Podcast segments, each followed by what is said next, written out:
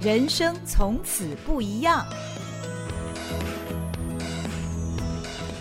Hello，大家好，欢迎您来到《人生从此不一样》，我是赵新平。今天非常开心，节目请到的来宾呢是我的好朋友静秀丽。秀丽你好，嗨，新平好，真的是好久不见，让我也跟我们好好听 FM 的听众朋友，《人生从此不一样》的听众朋友打声招呼，还有在 YT 上面的呃观众朋友。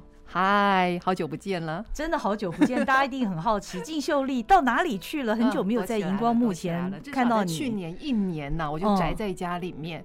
对，因为我就是在东吴念心理咨商，对，第四年了。然后呢，全职实习、兼职实习完了以后呢，就是开始写论文，然后所以就是。真的拼了老命的写了论文，完成了，七月也顺利的毕业了，然后，呃，也去考了心理师的执照。哇！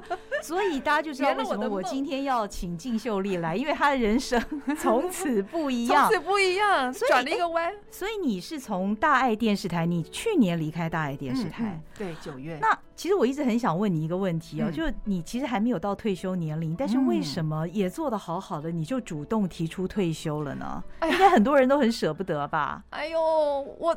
我我我对心瓜啊，这个过程真的是非常非常的煎熬。其实大爱台是一个我非常喜欢，然后感觉到舒适，而且也觉得从此我可以好好的贡献我自己，安身立命的一个地方。对，呃，那为什么会做了这么大的一个选择？我觉得这个是有一个历程的。嗯嗯，应该是说我的中年危机来的特别晚。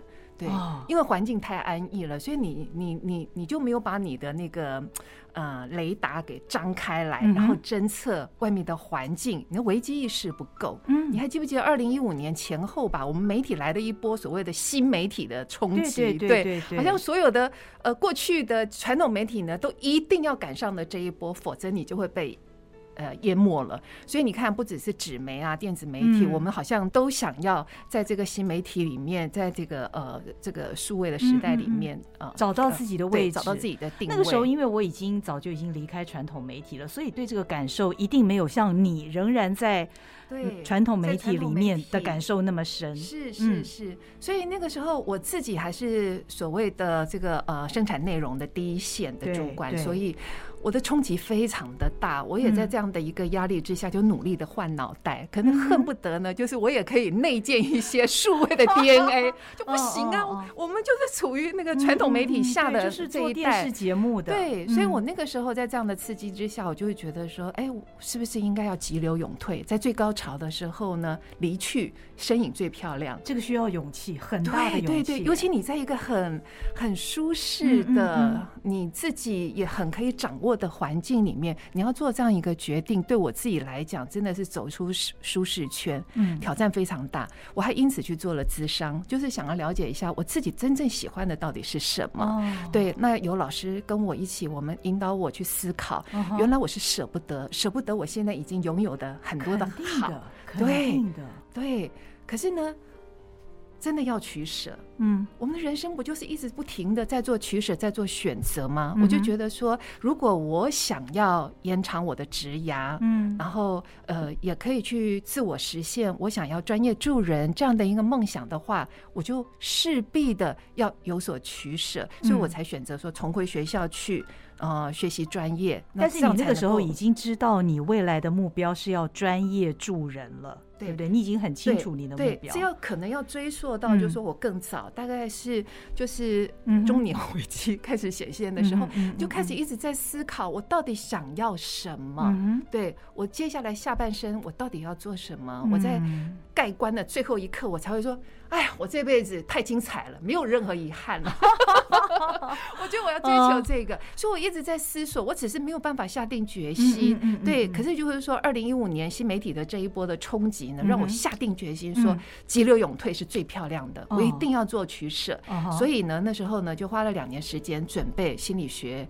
呃系的这个考试，嗯，然后我后来是用真试的方式进入了东吴大学，然后也念了四年，对，然后就是、哦、要念四年，呃，一般来说学成可能是需要这样，因为第一、第二年你三十个学分嘛，哦、然后呃再来你可能是有兼职实习，嗯，然后再全职实习。这国家规定是念那种所谓的什么在职专班嘛？心理系应该是没有所谓的在职专班，哦、okay, okay 因为我觉得人心真的太复杂了，需要相当的时间。对，所以它是一个高门槛的，你需要很多很多的专业的累积。嗯嗯嗯嗯。然后呢，呃，也兼职实习大概就三百小时，嗯、全职实习就超过了一千六百小时。哇，对。然后到第四年呢，我就专心的写论文。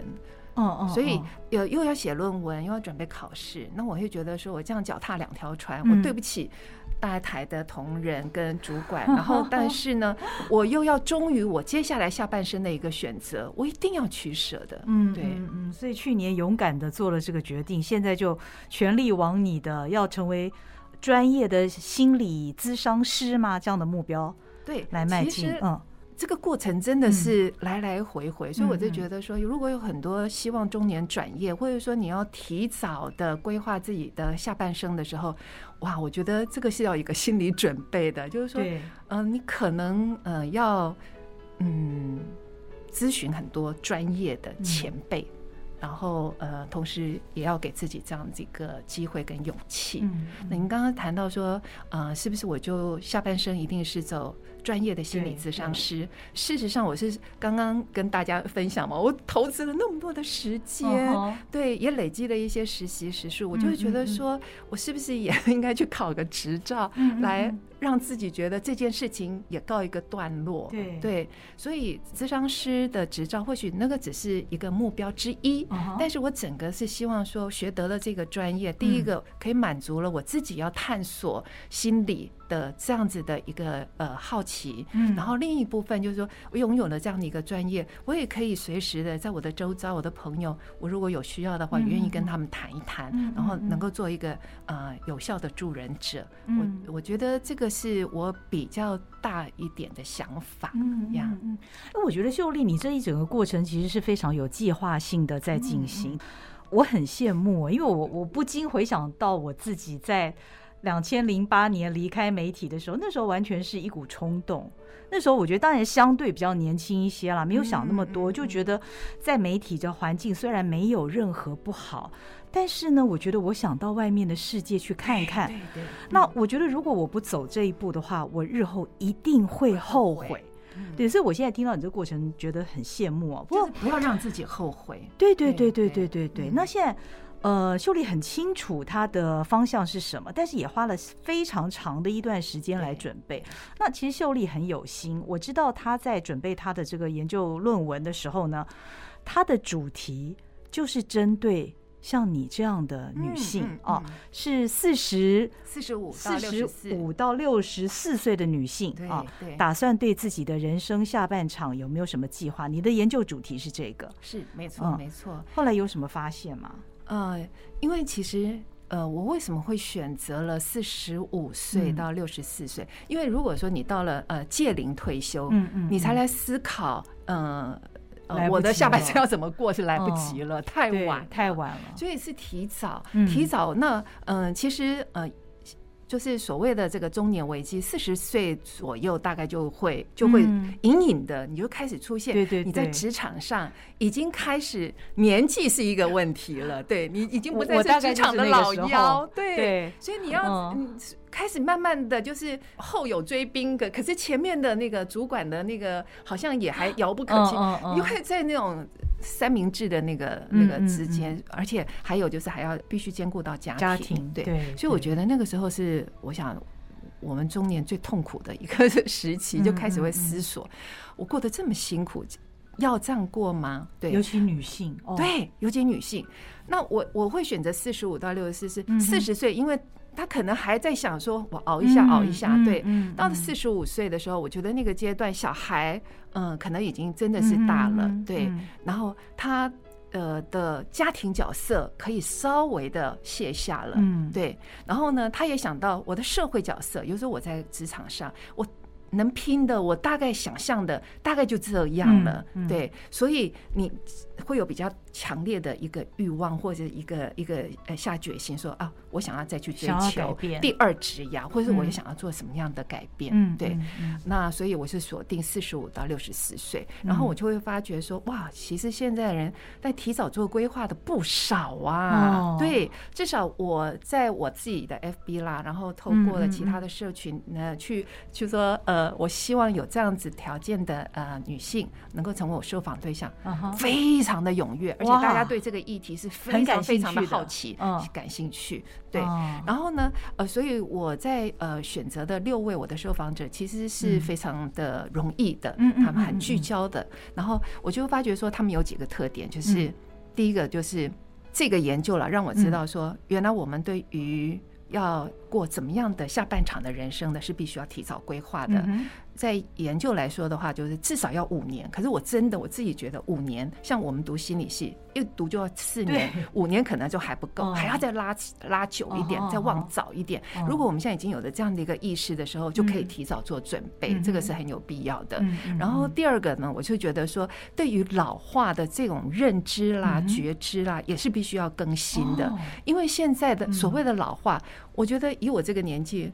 我我不想承认我我我已经老了，嗯，对，其实还很年轻啊。是是是，就是说，如果说现在的平均年龄，其实呃，在二零二零年平均年龄是八十一点三岁，对，女性吗？呃不，女性就更高了，女性可能八十四还八十三，我不记得了。对，所以你想想看，如果法定的退休年龄是六十五岁，你至少还有十几年呢，或甚至于二十年，是占了你将近人生四分之一的时间。难道你都要像过去一样，在家含饴弄孙、安养天年，被你的子女照顾吗？应该没有人会理你了，对，要自立自强啊。这个在过去被认为说，这才是幸福的老。老人呐、啊，对不对？子女环视，然后你都被伺候的。可是现在的人可能就。不服老，而且也不希望就是每天都宅在家里面。我们还是希望就出去能够社会参与。对，所以我觉得说这样的观念就很棒，就是要有新的认知，就是说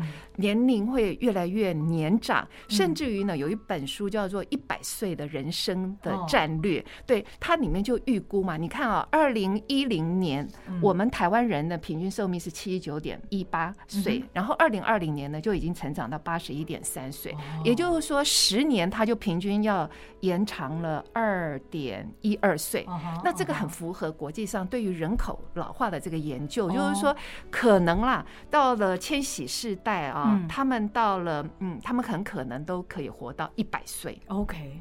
对，所以我们真的是要以一百岁人生战略来做规划。其实想起来有点恐怖啊，因为你活那么长，你要真的要好好规划，你不能虚度你的人生。我们这种婴儿潮世代啊，嗯，有一半以上的人都可以活到九十多岁，非常有可能。对，现在的人，那你又去保养、跑马拉松，哇，又运动，然后这个医学又这么进步，是是是，这已经是一个不争的事实。所以我们就是怎么样活得好。对对不对啊？所以呢，这个是很有必要，就是重新来规划我们自己的人生架构。以前呢，我们可能就是说啊，求学、就业，然后退休，退休以后呢，就什么事儿都不干，好好的享受。对，可你想到了，现在是以一百岁人生战略来做规划。你退休后还有那么长的时间，所以请大家继续奋斗下去，好吗？是是是是是。不过呢，相对的，相对的，我们人生的弹性就变得更大了。就是说，一定就是哦，二十二岁大学毕业吗？一定就是六十五岁退休吗？不，你就重新可以组合了嘛。你可以到老的时候，你还是可以终身学习，真的。甚至于像我，我还想要起重启第二职涯，对，都是有无限的可能的。所以说。二十二岁就一定要大学毕业嘛？还可以再重回校园呢？对，没错。所以这个就是它的组合，它的可能性就变得更大了，那就更有弹性了。那我们受先天条件影响的理由就会降低了，所以还真是要为我们自己来负责任呢。那所以你每一步的规划，就是真的要自己去有意识的去思考，然后为自己做选择，为自己来负责。那你的呃研究论文里面有没有哪些个案是非常是你所说？说的这样子很有计划的在规划自己未来的下半场，最重要最重要的真的是财务跟身体健康。我的六位受访者呢，他们真的太让我吃惊了。运动他们是规律性的运动，嗯，对，而且他们是很有意识的，就是说，你想要享受人生，就得要有好的生活，呃，身体健康。对对对，其中有一位呢，是我过去的同事，我太惊讶了，他一个礼拜里面，他很规律的，礼拜一到礼拜五，他一定去跑步，而且呢，一跑就跑六 K，对对，然后礼拜六、礼拜天他会登高。对，他想要去爬山，对，吹凉风。然后呢，我他很妙，他跟我说理财的部分也是理财，他就是说他过去也是非常的奢侈型的消费，他想要提早退休，也因此他必须调整他自己整个现在的生活的消费的行为，所以呢，他就不再追求奢侈型消费了，不再买包，然后呢，就是。呃，理财方面也是保守理财，就是好好守住自己赚的钱。他就想要去投资房子，投资房子，他就想买一个，是不是养老宅？是什么概念呢？就是说河岸边，然后呢，可以在河堤上面跑步运动的，对，然后呢，有院子可以享受阳光的。他觉得就是让他很实在的活着。嗯嗯嗯。他有那样的存在感，理财也是很成功，才能够 达成他的这个梦想。对，所以大家都是很有目的的。甚至我有一那其中有一位呢，他是呃理财顾问，不过他就是因为太忙了，所以他没时间运动。他现在呢也意识到有必要嗯保留肌力，所以呢他也请花钱哦，嗯，请教练一对一的来做重训。嗯，对，他却觉得说这个对于他。后半生来说是非常非常有价值的投资。嗯，那你说理财？对，我有一位受访者，他是从去上班的第一天，他就开始存他的退休金了。啊，对。啊，他是这么有远见，是。不过当然是跟他们自己的家庭背景有关系，因此他的危机意识会特别特别的强烈。然后他是规划了在五十岁之前就要买房，对，然后呃五十五岁要把所有的保险都付清，嗯，对，所以他就是可以保证即使不工作，依然有非常丰厚的一个年金收入。对，哦哦哦，非常都是非常有意识的。职场的规划方面呢，这些受访者对于他们的职涯的规划，哦。那这又要看了，每一个人，像有一两位呢，他们是要满足自己，嗯，小时候没有被好好被栽培，哦，所以要回去 念书，就重新回去念书，对，呃，满足自己当年做不到的。也有两位呢，他是呃想要再继续。第二职涯，所以他必须要重回学校去充实相关的这个讯息。像有一位，他想要接家族的事业，是在做养老方面的这个服务的，所以呢，他就再回到学校去学这一方面长照啦各方面的，而且他也想把那个一个比较传统的养老机构呢比较数位化，所以他也去学习了数位管理的这一块。对，希望就是说能够把所学的，然后再回馈到自己的家族事业里面去。对。所以每一个人的人生轨迹不一样，对于自己的人生下半场的规划跟目标也都不同。嗯，确实。所以想要怎么样的人生，完全是由自己来创造，由自己来决定。对对对对对。那秀丽，你接下来你因为你已经呃考了这个心理咨商师的这个执照，这样那我压力好大，糟糕了天下。但是因为我上的话，明年还得再来一次。对呀，对呀，对呀，这个就是要要努力的目标嘛。那我很好奇，就是说，你在这整个探索你自己想要乐于助人啊，希望这个未来能够成为你的志业的这个过程当中，你是怎么样知道自己的专业，或者是说你过去的新闻专业，对于你未来想要做的工作也是有所帮助的呢？啊，其实。肯定也是跟我的生活环境是有些关系的，因为我成长的环境非常的单纯。那做了呃新闻媒体工作以后，其实它让我看到的是社会百态啊，然后我见识到很多元的人性。对，所以呃，我觉得这个有帮助到我，让我认识到。人的社会是怎么样在运作的？对，那也可以弥补了。就是说我从小是在一个很单纯的环境下长大的，对。那我觉得这样的一个经验，当我在面对的呃有需要的对象的对方的时候，我可以。呃，比较多层次来思考，到底他遭遇到了什么样的问题，他的呃内心是什么样的一个状态，嗯。然后真正会促使我说，哎，走了自心理咨商这一条路，是因为我当时呢在慈济做了访视职工，然后呢我走到每一个案家里面的时候，我发觉其实现代人真的是心病比较严重，比如说有很多情绪困扰的忧郁症啦，或者甚至于是躁症的也都有。对，那这样子的一个访视呢，如果要做有效的帮助他的时候，如果我自己也可以拥有一些的专业，我可能可以。辩驳他是不是高危险群？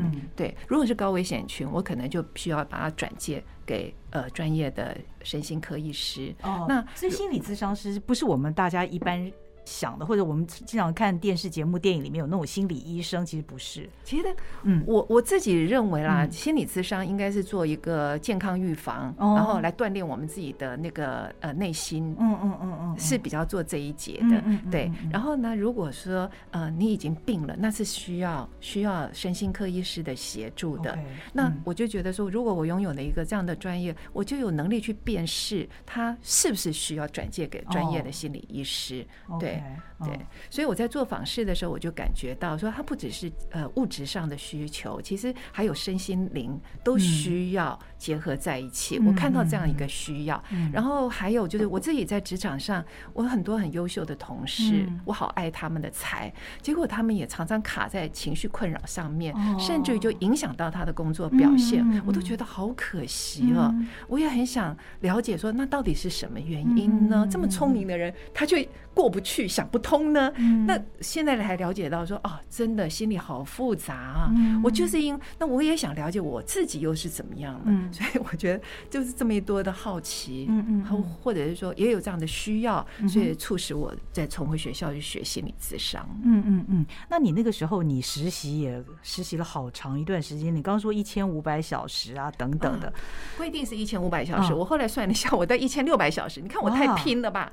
我一方面其实还有工。工作，然后一方面我是做全职的实习，对，哇，那个时候是是在什么地方实习呢？心理咨商所，这个是政府要认定的，对哦，所以你也会实际上的接触到个案，哎，对，那你也实际的去辅导他们，对对，哦，这个是非常实用的一个经验哈，嗯，我也很珍惜这样的一个机会，嗯，然后让我真的感觉到说。我们面对的不是一个有问题的个案，我们面对的是一个人，他有的问题可能也是我有的问题。因为我觉得心理师，其实你有没有觉得，就是说，嗯，常常我们碰到很多的情境的时候，我们就很气，说：“哎呀，怎么又来了？我怎么又这样了？”我们常常就是一直在重复的生气、后悔，可是好像又后悔啦、悲伤啊，或者是愤怒，好像那个情境一直在重复的。嗯嗯，可是我已经不想再继续这样下去，能怎么办呢？或者是说，其实我只是很烦，我想要找一个人聊一聊。可是你有没有发觉？你有时候跟家人聊，他们会评价你。对对对，会跟跟朋友聊毫不留情，对，毫不留情。有时候会会，对对对，家人嘛，对。然后呢，你有时候跟朋友聊，你你就会觉得朋友给一大堆的意见，有时候不是适合自己用的，或者说好为人师，就是真的很想指导你。那也有的时候，我们跟人家讲，比如说我的恋爱，我的失恋，我会跟人家讲，讲到后来。对方也觉得很烦呢，嗯嗯，跟你讲那么多次，你还是这样，所以有时候这个时候呢，你可能就是需要找一个专业的人来聊一聊，对，那你就是跟智商师要一起的共同去探索自己的想法啦、心情啊、行为啊，到底是怎么一回事，对，然后你就开始会去洞察到，原原来是有一个模式的。让你自己这么的受苦，然后如果你也意识到说你不想再这样受苦的时候，你开始开始会有那个动机想要去做一些改变，对，然后咨商是会一起帮助我们这样做一些实质的一个行为的改变。哦，所以但是不能期待智商师会。给你一些的帮你解决问题哦，绝不不绝不绝不绝不能这样子做这样的想法，而是解决问题的。我们有这个能力来解决我们自己的问题。其实我们也是最了解自己问题的人，对。所以说，你也不能期待智商师要给你建议，然后让你来做勾选，这这也是绝对不可能。智商师的角色应该是说协助我们厘清我们所在的那个状态，我们一起去探索生命，对，然后让你看见自己。到底是怎么了？嗯，对，嗯嗯，我也是在这样一个过程当中看到了我自己，然后进一步的认识自己，愿意接纳自己。因为我过去呢也是自我要求很高，我就不允许我自己怠惰，或者是稍稍的有一点空档，我一定要做一点什么。嗯嗯，就是你一定要 doing something，而不能够 being，很怕浪费时间。对，就是觉得自己太怠惰了。对对对对对，你后来累积了以后，你就觉得压力很大，然后都没有休息，好像都一直在拼命的追赶，呃，而且有一点小差错，或是不如自己的想象的成绩的时候，你就会一直自责自己。对对对对，所以透过咨商，我也看到我自己，就是我只接纳了我自己。允许我自己的，我不接纳，我不允许我自己的那部分，而事实上，他们都是我。对，我们每一个人都是有两极的，你有勤奋的一面，一定也有呃稍微想轻松的时候。对，可是我们就觉得轻松就是怠惰，我们就把它。丢到一旁去，对，对对对，我们把它分开了。事实上应该同整，那个都是我们自己，我们都可以接纳，而且就接纳自己的好，接纳自己的不好。对，那看到自己这么的努力，或许还挫折，可是呢，这个时候反而更需要秀秀自己。像我这一次 拼了命的写完论文再去考试，其实给我自己的压力很大。不管结果怎么样了，我都放下了。然后呢，我也秀秀自己，说：“哦，真的自己好努力，我从来没这么努力过。”比大学联考的时候。比我第一次的呃，这个这个传播的硕士的时候都要来的认真，所以我就觉得哇，给自己鼓鼓掌，好棒好棒哦！然后呢，秀秀自己说你辛苦了，这是过去我绝对不会想的。秀丽真的很棒，秀丽真的很棒。那你想到你未来要做这方面的工作，你会不会觉得很兴奋呢？啊，是是是，我就觉得说这个只要。我可以，我可以一直做，做到最后一口气。我觉得这个是我想象的人生，因为这是你感兴趣的事情。是的，是。这让我想到我的老师写的一本书，叫《人生第二曲线》啊。他这本书的名称是根据英国有一个学者所谓的第二曲线，它是针对企业的成长了。因为企业总是有它的核心能力，那你理论上你成长之后呢，到了一个高峰，其实你是会往下的。那就是在你成长期的时候，你要发现你的。另外一个可以让你成长的动能，你才能够维持你的企业一直永续经营下去。其实，如果推论到人生的话，也是这样。所以，秀丽已经要展开她的人生第二曲线了，好棒哦！没错，我现在就在这条路上。清平刚刚这样讲，我就会想起来说，其实，在心理教育学家呢，也有提出来一个叫第三人生哦，对，the third act 哦。他的意思是说，如果第一阶段的人生呢，我们是一个依赖者，因为呢，我们都是靠着父母啦，靠着师长来滋养我们。这个我们是在学习成长的阶段，我们是一个依赖者。然后到了第二人生的话呢，就是呃，我们是可以开始独立了，啊，成家了，而且呢，可以用我们自己的创造力，我们去付出、去生产、去服务。所以那个时候，我们是一个供给者。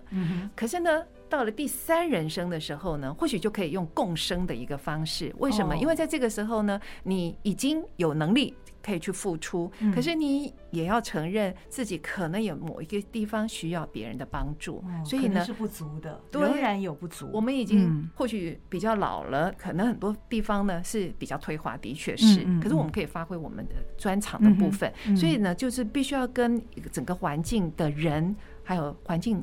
来做一个共生共善，对一个关系，嗯对。可是呢，就是说，不是每一个人都拥有第三人生的，这个是必须要有意识的。就是说，你到第二人生的时候，你接下来是就退休吗？你就是整个这样 sharp，这样 sharply 这样断掉吗？不是，而是说就开始思考怎么样来经营我们自己的第三人生。就想想看，第一阶段我受惠于哪些人，然后第二阶段我又服务了哪些人？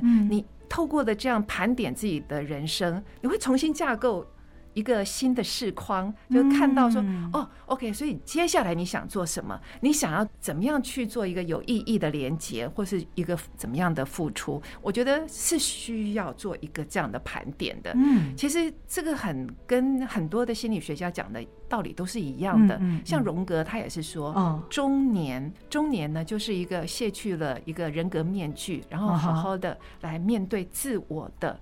自信，回归到自信的一个阶段，意思就是说，我们也是在这个阶段就要去好好的倾听自己的内在，去回应我们自己内在的心，对，然后呢，才知道接下来要该怎么做。如果我们可以这样有一个这样有意识的这样子的思考选择的话，我相信应该可以过了一个很幸福的。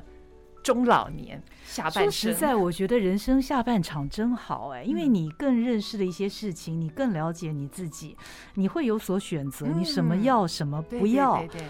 真的蛮好的，心平这样讲啊，嗯，就是下半场你可能可以有更多的选择，对，更多的可能，对对。